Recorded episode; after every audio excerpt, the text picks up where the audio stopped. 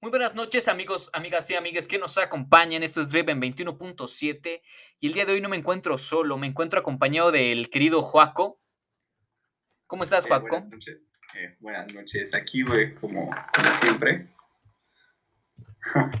Eh, me alegro que estés bien. Este, el día de hoy estaremos hablando sobre la seguridad, seguridad informática y para esto está el buen Joaco. Cuéntanos cómo llega a ti la seguridad informática.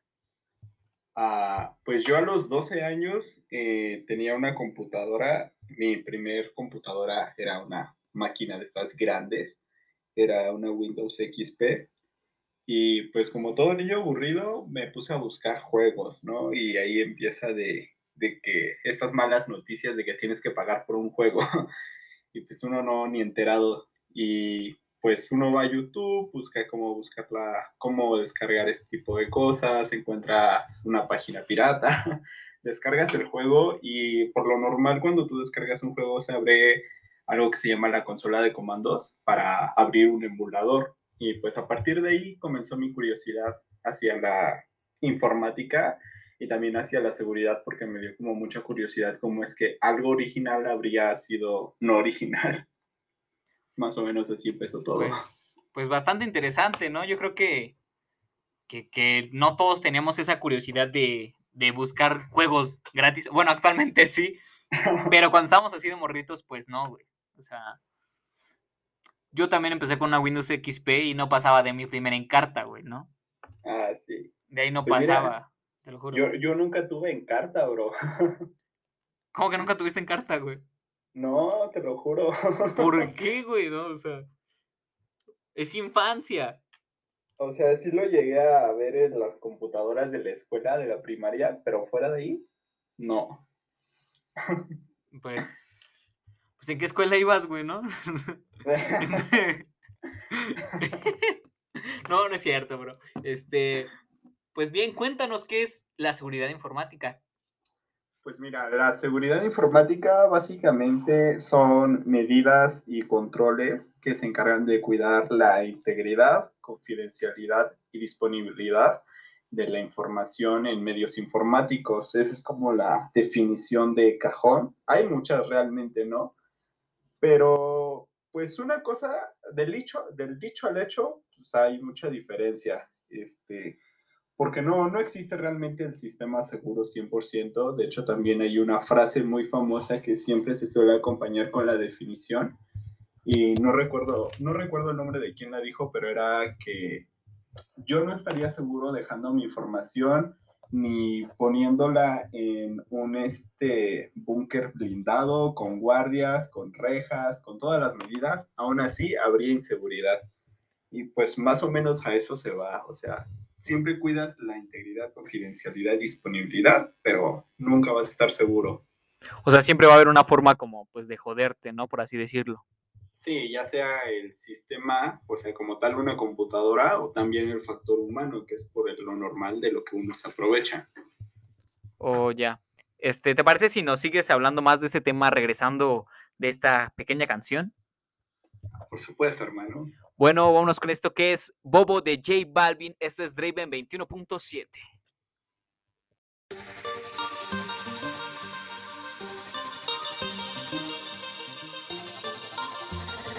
Kennedy, Kennedy, No llores por un bobo. Si te dejas sola, yo te robo. Te llevo a un lugar escondido donde podremos estar solos. Llores por un bobo. Si te dejas sola, yo te robo. Te llevo a un lugar escondido donde podremos estar solos, solos, solos, solos. La,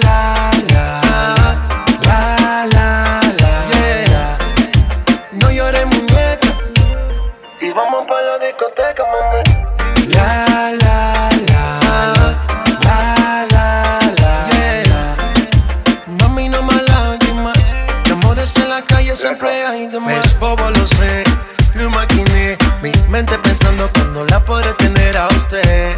Él es un veo, veo, yo solo veo, veo como te pierdes en deseo. Deja que el sol te despierte en mi cama. Que la luna sepa que estás aquí. Sin hablar de amor ni de esas cosas raras. Tú eres libre, así que vuela, mami. Deja que el sol te despierte en mi cama. Y que la luna sepa que estás aquí sin hablar de amor ni de esas cosas raras. Tú eres libre, así que vuela, mami. La, la, la, la, la, la, yeah. No llores, muñeca. Y vamos por la discoteca, mami. La, la, la, la, la, la, yeah. Mami, no más lágrimas. De amores en la calle siempre hay de más.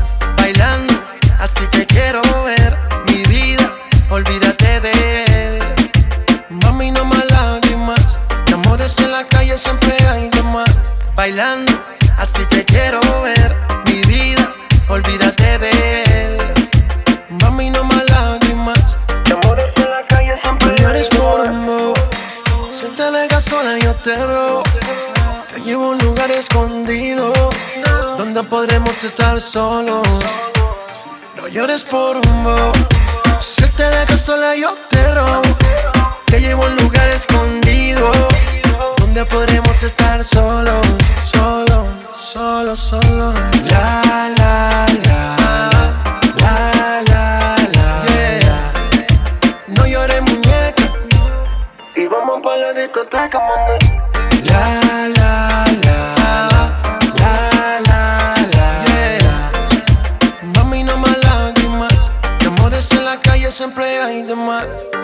J Balvin, man. What up, my jeanses? Sky rompiendo. Papa Mousty. Bullene. Infinite Music. Deja que el sol te despierte en mi cama y que la luna sepa que estás aquí. Sin hablar de amor ni de esas cosas raras. Tú eres libre, así que vuela, mami. Deja que el sol te despierte en mi cama y que la luna sepa que estás aquí. Sin hablar de amor ni de esas cosas raras. Tú eres libre, así que vuela, mami. Let's go. Bueno, ya estamos de vuelta aquí en Drive 21.7. Eso fue Bobo de J Balvin. Y seguimos hablando con el buen Joaco Alpra. Eh, ¿En qué se aplica la, la seguridad informática? Pues como tal la aplicación puedes verla en varios campos, eh, incluso en sector privado y público, ¿no? O sea, unos tres ejemplos rápidos, fáciles, pues es inteligencia, pentesting y forense. ¿Y pues de qué trata cada uno? Pues inteligencia por lo normal es la recopilación de información para este, prevenir problemas, bueno, prevenir amenazas o mitigarlas en todo caso. Y pues se aplica mucho la seguridad informática por cómo se pueden, cómo puedes obtener la información eh, a través de pues todo lo que sea digital, ya sea de manera legal y pues a veces tienden a hacerlo de manera ilegal algunas personas. y Es- pues el pentesting o prueba de penetración es una metodología de cómo se pone a prueba un sistema informático para saber si realmente es seguro y en caso de que no lo sea, corregir esos problemas. Eh, trata siempre como de fases. Está la fase de reconocimiento, donde se escanea ya sea el sistema auditar, ya sea una página web, una aplicación, un servidor. Después se recopila la información que realmente sirve, ¿no? O sea, si por ejemplo estás es, haciendo un pentesting a una página web, eh, pues escaneas la página, filtras la información, analizas por qué puertos se puede llegar a hacer este, un ataque y ahí viene también lo que es la explotación, ¿no? Que es cuando ya realizas ese ataque y puedes vulnerar la página, ya sea acceder a datos que no deberías acceder, a cambiar datos de la página. Y pues ya por último eh, está la posexplotación, que es que tú hayas dejado algo que se llama backdoor o puerta trasera, y es que a través de esa puerta trasera, tú sin importar el tiempo puedas seguir teniendo acceso a ese sistema. Y ya también cuando es algo eh, legal, siempre viene al final la documentación, que es que dices qué fue lo que hiciste, cómo lo pueden prevenir o cómo lo pueden mitigar. Ya por, ya por último está la rama forense, que igual es una muy atractiva, y es cómo pueden recuperar todo lo que hizo un celular y cómo, o una computadora y a empezar a saber qué pasó con las personas a través de ahí. De hecho, es algo de lo que más se ve en las noticias cuando pasa algo con referente al FBI, siempre ves algo de forense. O cómo atrapaban terroristas, todo este tipo de situaciones, eh, siempre los grupos que llegaban como a atrapar a ciertas personas malas, eh, siempre trataban de recopilar celulares o objetos electrónicos para que después un equipo hiciera pues informática forense y ya a partir de ahí empezar a saber más datos. Entonces me estás diciendo que se puede investigar a una persona su domicilio también, ¿no? Por, por medio de esto. Eh, sí, de hecho hay algo que se llama OSINT, que es Open Source Intelligence, que es inteligencia de, de fuentes abiertas, ¿no? Y es que cuando tú subes algo a Internet, realmente pues es para todos, o sea, aunque a veces uno piense que las cosas son privadas, pues no, y hay, hay de varias maneras. Ah, algo que había sucedido era un caso de una escuela que era como hackearon sus servidores y muchos tenían la duda de cómo fue, ¿no? Que lo lograron. Pues bueno, eh, todas las escuelas por lo normal siempre suben documentos en Word, en PDF, lo que sea, ya sea para listas de profesores, pero o sea, son cosas que suben al público en general. Ajá. Y todos los documentos, fotos y este tipo de archivos que se suben a Internet tienen algo que se llaman metadatos. Estos son datos que puedes, vienen de cajón en todos los archivos que te dicen, pues, quién es el autor del archivo, cuándo fue creado, con qué sistema operativo fue creado y a partir de ahí muchos aprovechan para saber por dónde empezar a pegarle ahora sí. Y con las personas es lo mismo. Eh, afortunadamente, hace unos años ya tiene, ya tiene bastante, no tampoco tanto, pero que Facebook sí se dio cuenta de que muchas personas estaban haciendo eso, de que cuando alguien subió una foto, no faltaba la persona que buscaba los metadatos y buscaba la dirección y todo. Y pues a partir de ahí, al menos Facebook, Instagram y otras plataformas, ya le quitan los metadatos a todo lo que subas pero eso no quita que haya otras plataformas donde no. Incluso, pues estoy seguro, por ejemplo, en el tema estudiantil, muchos suben tareas, fotos que les vienen a pedir en blogs o en páginas y realmente ahí no tienes la certeza de que estén quitando los metadatos.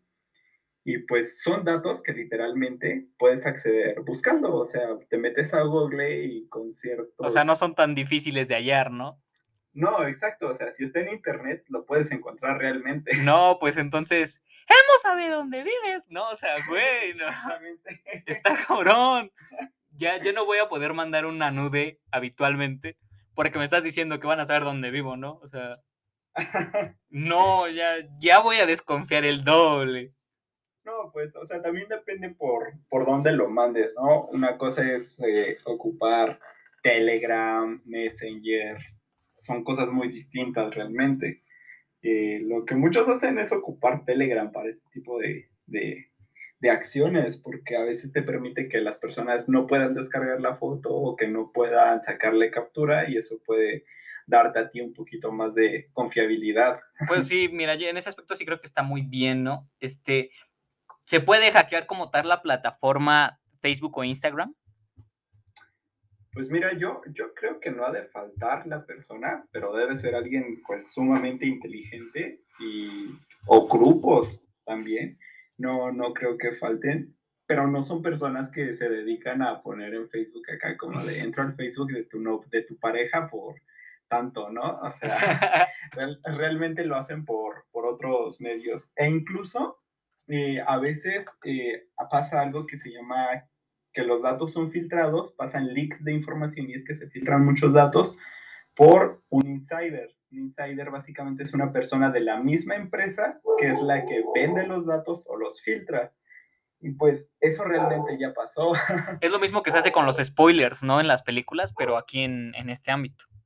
Mm, no, algo así. Eh, pero por ejemplo, pasó cuando fue lo de la elección de Estados Unidos que ganó Donald Trump que se descubrió que gracias a mucha tecnología, en resumen, inteligencia artificial, él pues realmente hizo que pudo posicionarse arriba más de lo que se esperaba. Y todo esto fue gracias a datos de Facebook que empleados estaban filtrando. O sea, los mismos empleados de Facebook filtran la información.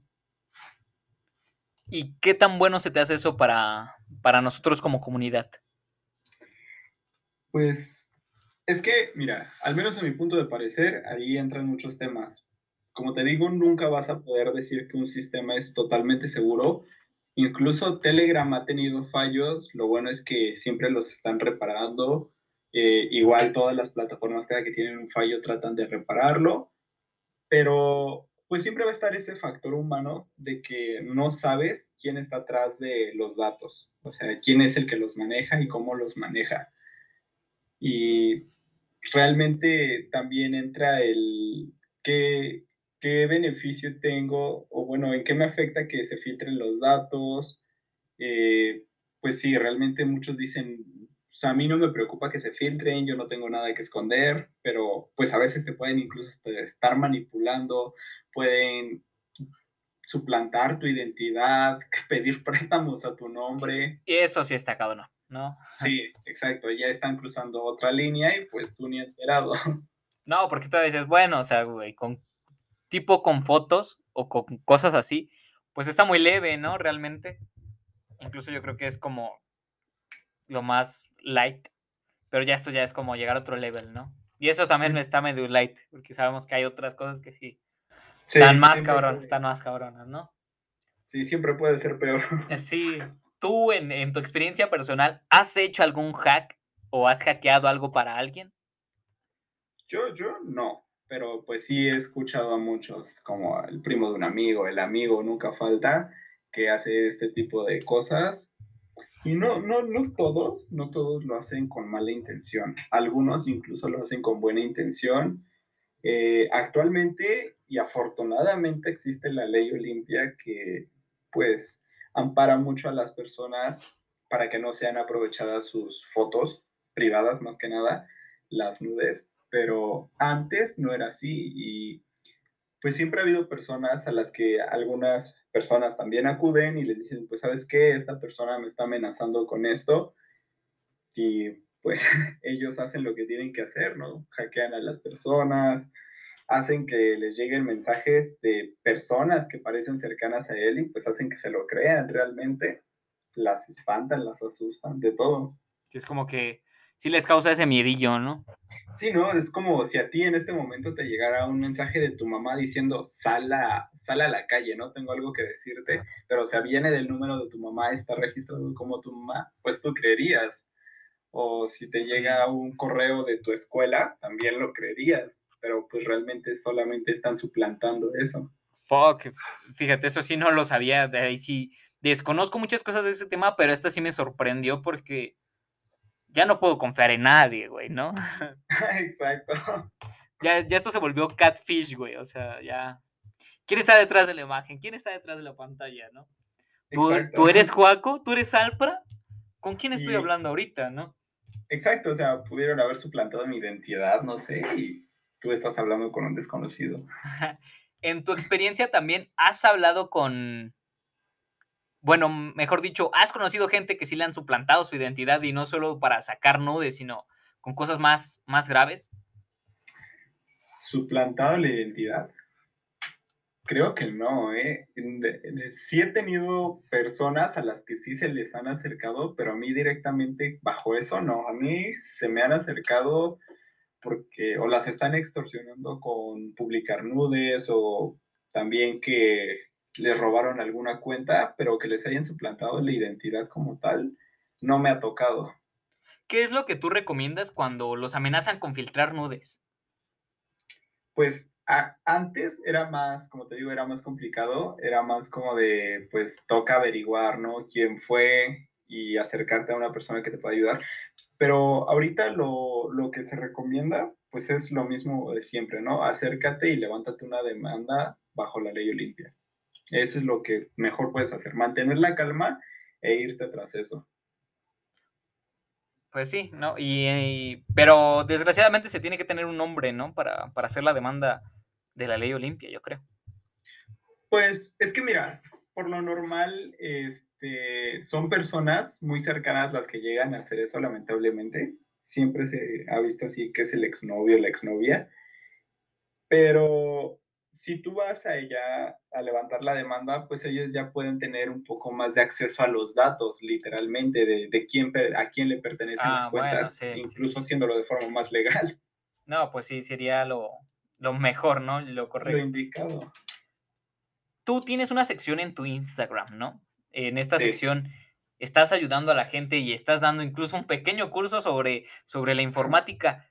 Cuéntame, ¿qué es lo que te inspira ayudar con la seguridad informática. ¿Qué es lo que dices? Yo es por esto que, que yo, que me gusta que la gente se sepa, ¿no? Pues es que hay un tema muy, bueno, desgraciadamente feo en seguridad informática y es la cantidad de desinformación que hay. Ah, yo, yo cuando empecé, este, por ahí te digo de hace unos años, no, no había tanto material en YouTube, no había material en español, más que nada no había material. Y pues tocaba medio aprender en inglés, ahí batallando mucho y pues a veces se veía como las cosas que estaban en inglés iban pasando poco a poco a español, pero como que ciertas personas empezaron a aprovechar, ¿no? Pues em, por ejemplo, tú para poder trabajar de hacker, de hacker ético, necesitas pues realmente una certificación, haber estudiado en ingeniería y pues requiere mucha preparación, pero mucha, como no tienes una idea, porque son tener muchas bases de todo, ¿no? O sea, yo siento que dedicarte a la seguridad informática eh, realmente te hace de el top, porque no tienes que ser bueno en algo, tienes que ser bueno en muchas cosas y aparte de ahí especializarte. Entonces, pon tú que hay personas que estudian redes, estudian servidores, programación, eh, estudian este, psicología básica, todo este tipo de cosas y luego lo enfocan a seguridad informática y a partir de las bases que ya tienen, pues ya pueden tener un conocimiento sólido, pero es algo que toma muchos, muchos años y muchas fuentes de información. Y lo que pasó, pues es que al menos en México, en Latinoamérica creo que también, este, bueno, en más países de Latinoamérica, más este, se empezó a ver poco a poco, es que salieron como muchas empresas que decían que te hacían hacker en un mes, que no necesitabas conocimientos previos. Entonces, sí te sacaba mucho de onda eso y como que empezó un boom con los cursos de yo te enseño a ser hacker en un mes o en dos meses, ¿no? Eh, son 10 mil pesos. y pues sí te sacaba de onda eso. Pero son cosas, y chécate esto, las cosas que enseñan en ese tipo de cosas las puedes conseguir en internet gratis e incluso mejor explicadas. Y pues eso al menos a mí me motiva mucho, porque al menos a mí se me hacía muy difícil acceder a ese tipo de cursos, pero uno se va dando cuenta que la información está allá afuera, solamente hay que aplicarse y estudiar. Y tal vez no vas a tener a alguien que te diga literalmente paso por paso, pero quiero ser esa pequeña guía que te diga, antes de hacer esto, primero estudia esta parte para que puedas entenderlo bien o que no te vean la cara ahora sí con algún precio de algún curso que no te va a servir de mucho. Mm. Al menos a mí eso me inspira mucho porque sé que si vas por el camino correcto, que si de verdad empiezas por las bases, te atrae más el camino. O sea, siempre va a ser algo que te, te, te va a terminar enganchando, ¿no? Ajá, te enganchas sí o sí, pero el problema es que si tú estudias, es que es muy, muy raro esto, pero si tú empiezas a estudiar desde las bases, cada vez vas a decir, es que me queda más lejos lo de ser hacker, ¿no? Porque lo ves más lejano, porque sabes la cantidad de conocimiento que hay todavía por estudiar. Pero a veces hay personas que te digo que llegan a tomar un curso de un mes, dos meses y dicen, ya, ya soy hacker y de aquí nadie me mueve y yo puedo hackear Facebook y todo lo que me pongan enfrente. No, pues está más complicado, ¿no? Sí. O sea, entonces relativamente para ti lo más sencillo es el, el que hackeen un Facebook, ¿no? Pues sí, de hecho cualquiera lo puede hacer.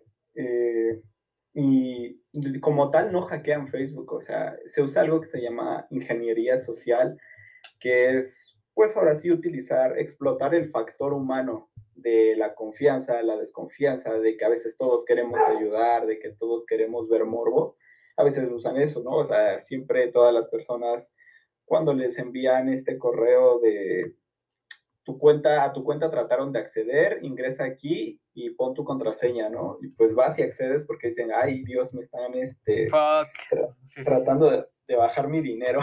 Fíjate que hace rato estaba checando mi correo y tengo como tres correos más o menos así, güey. ¿No? Afortunadamente, pues, yo sé que por los tutoriales que has hecho en, en tu Instagram, por cierto, síganlo en su Instagram, está como arroba alpra-tdm, ¿verdad? Sí, así es. Sí, gracias a esos, pues, pues como tutoriales fue que no, no caí en, no caí en la trampa. Sí, es que sí se ve mucho, pero te digo, son cosas que en mi Instagram incluso les pido, tanto el cómo se, cómo se ve y en el aspecto de cómo se hace, porque si tú también aprendes a cómo se hacen las cosas, pues como que te da más pistas de realmente cuando algo es falso y cuando es real. Y por ejemplo, hay páginas, eh, hace unos meses estaba haciendo justo una práctica para las stories de Instagram de ese tema, y pues les comentaba eso, ¿no? De que había páginas, porque actualmente no sé, había una, pero ya no funciona, no sé si ya esté funcionando, que lo que hacía era una, un ataque de phishing. Phishing, pues es este, que duplican una página como de Facebook o de alguna red social o de algún banco y la ponen con otra dirección de enlace, o sea, con otro link. Entonces, en vez de ponerte Facebook, te ponen F4 Book y así, ¿no? Para que más o menos te despistes y des tu contraseña. Más o menos eso es lo que estuve tratando de enseñar, tanto del cómo protegerse y del cómo se hacía.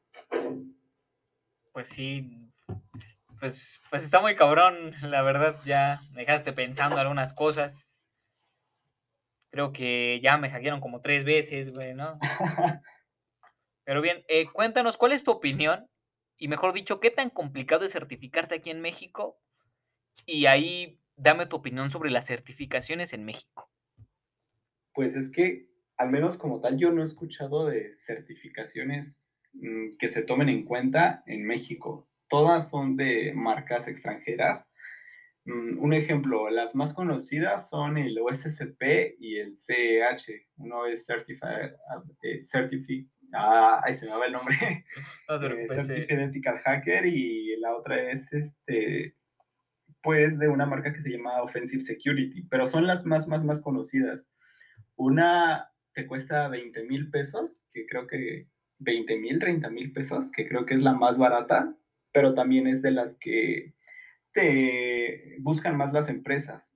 Y la otra ni se diga, que es más cara definitivamente, pero es como la reina de las certificaciones, porque es muy difícil, pero muy difícil tener esas certificaciones.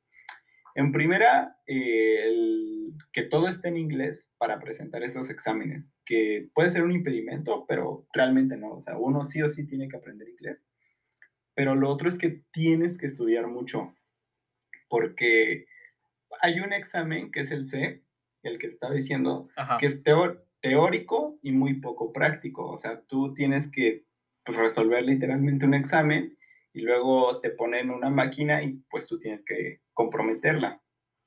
Y el otro examen, el OSCP, es directamente práctico. Te ponen muchos sistemas y te dicen compromete tantos como puedas. Creo que son cinco nada más, pero pues... ¿Cuál se te hace más difícil de esos? Eh, el OSCP porque es práctico y pues obviamente no, no te van a poner las cosas regaladas. es como de chinguele, ¿no? Ajá, exacto. Y, o sea, ahí, ahí está la gran diferencia, porque el OSCP y el C ni siquiera es como que, o sea, sí tienen cursos, pero ni siquiera es como que te digan, págame, ven al curso y ya te certifico, no, es págame eh, prepárate y si pasas el examen, te certifico. Y han habido muchas certificaciones que salen a cada rato en México que te dicen, ven al curso y ya con eso te certifico. No, pues, pues está muy, muy cabrón.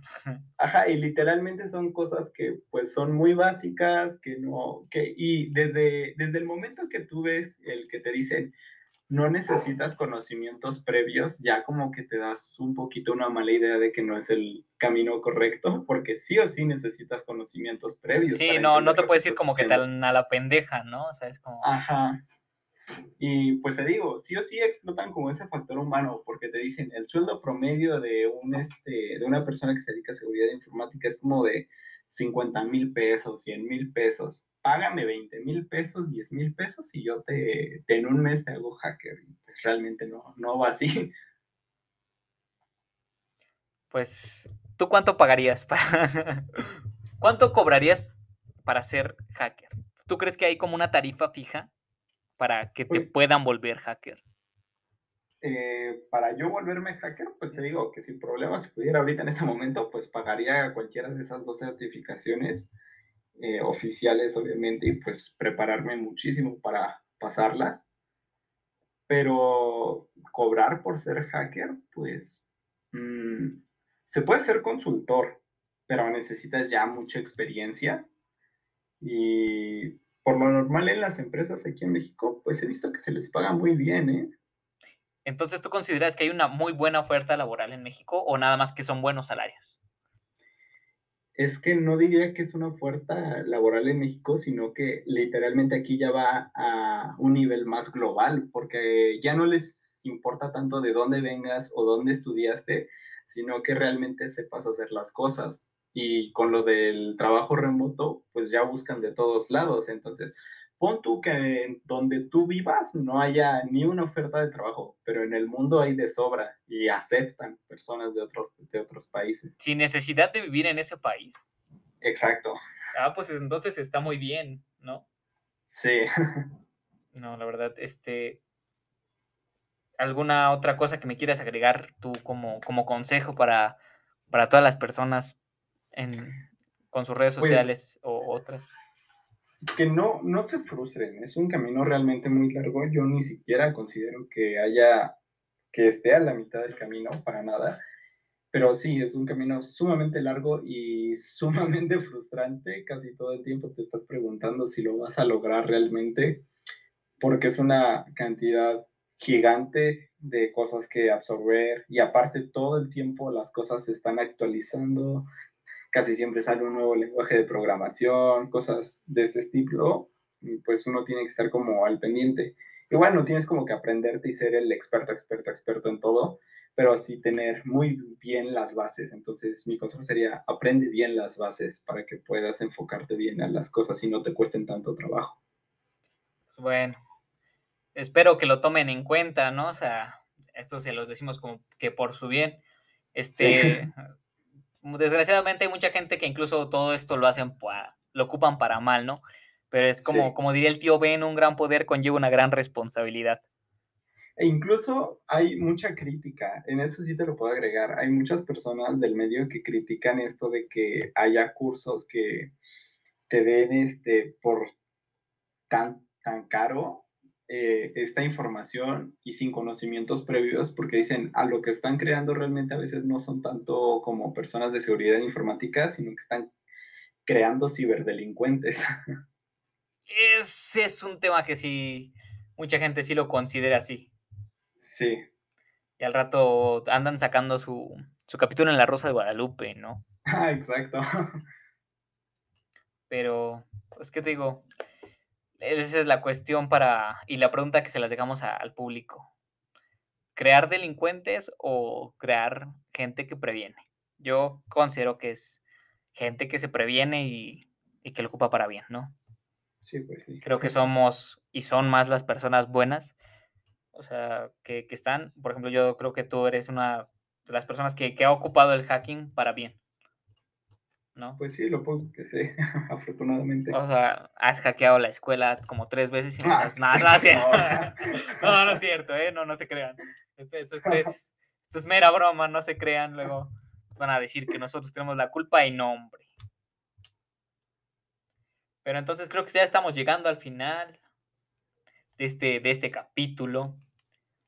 Algo, déjanos tus redes sociales, mejor dicho.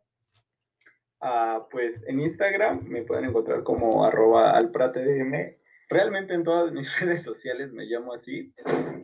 no, no tengo una favorita, pero definitivamente en Instagram es donde soy más activo. Eh, de todos modos, yo voy a dejar tu, pues, su Instagram aquí abajito para que lo sigan. Y pues por último, ya para despedirnos, fue un placer tenerte con nosotros en, en este capítulo en, en Driven 21.7.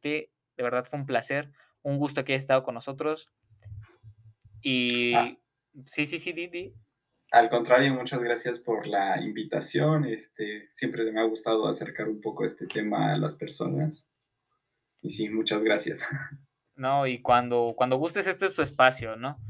Sí, gracias. Este, bien. Mañana vengo. Sí, aquí te esperamos. Si quieres, ya de, de una vez grabamos el siguiente capítulo. Este, y bueno, banda, los voy a dejar con esto que es Machine Gun Kelly, Acting Like That, la sacó con Young Blood. Y bueno, banda, siempre recuerden, siempre cuestionense el por qué creen saber lo que saben. Hasta luego.